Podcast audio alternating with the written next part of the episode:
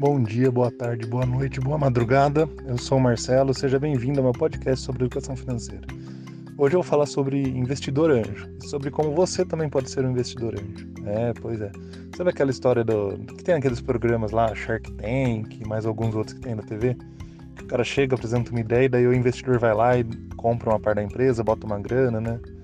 É o tal do investidor anjo, é uma pessoa que bota uma grana lá pretendendo recuperar né, ela, lógico, com os rendimentos num, em um determinado período.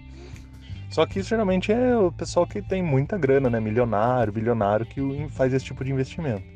Mas agora também, com a tecnologia, né, com criação de novas plataformas tal, qualquer um praticamente pode ser um investidor anjo.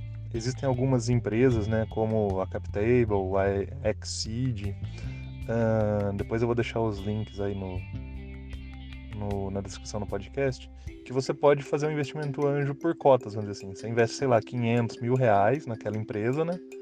Eles abrem a captação, você investe e logo, lógico, no longo prazo, se a empresa der certo, você vai ter uma remuneração boa desse patrimônio. Claro, também tem o risco da empresa não dar certo e você perder o dinheiro que investiu. É um risco.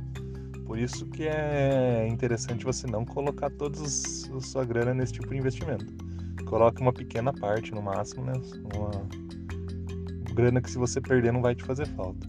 Mas eu tô comentando aqui mais porque eu achei curioso, né? Que realmente esse investimento anjo, como eu disse, ele é voltado para grandes investidores, né? Pessoas que têm muita grana. E com essas plataformas agora ele está mais acessível, né? E pode ser uma opção interessante aí para você que está querendo diversificar um pouco mais a sua carteira de investimentos, beleza? Mas lembre-se, isso não é dica de investimento, não é dica de compra, tá? Cada um é responsável pelo que faz com você, o seu dinheiro. Você é o único responsável pelo que faz com o seu dinheiro. Beleza? Por hoje é isso. Para mais conteúdo sobre educação financeira, entra no meu blog, o link está na descrição desse podcast. Um abraço, fiquem com Deus. Tchau, tchau!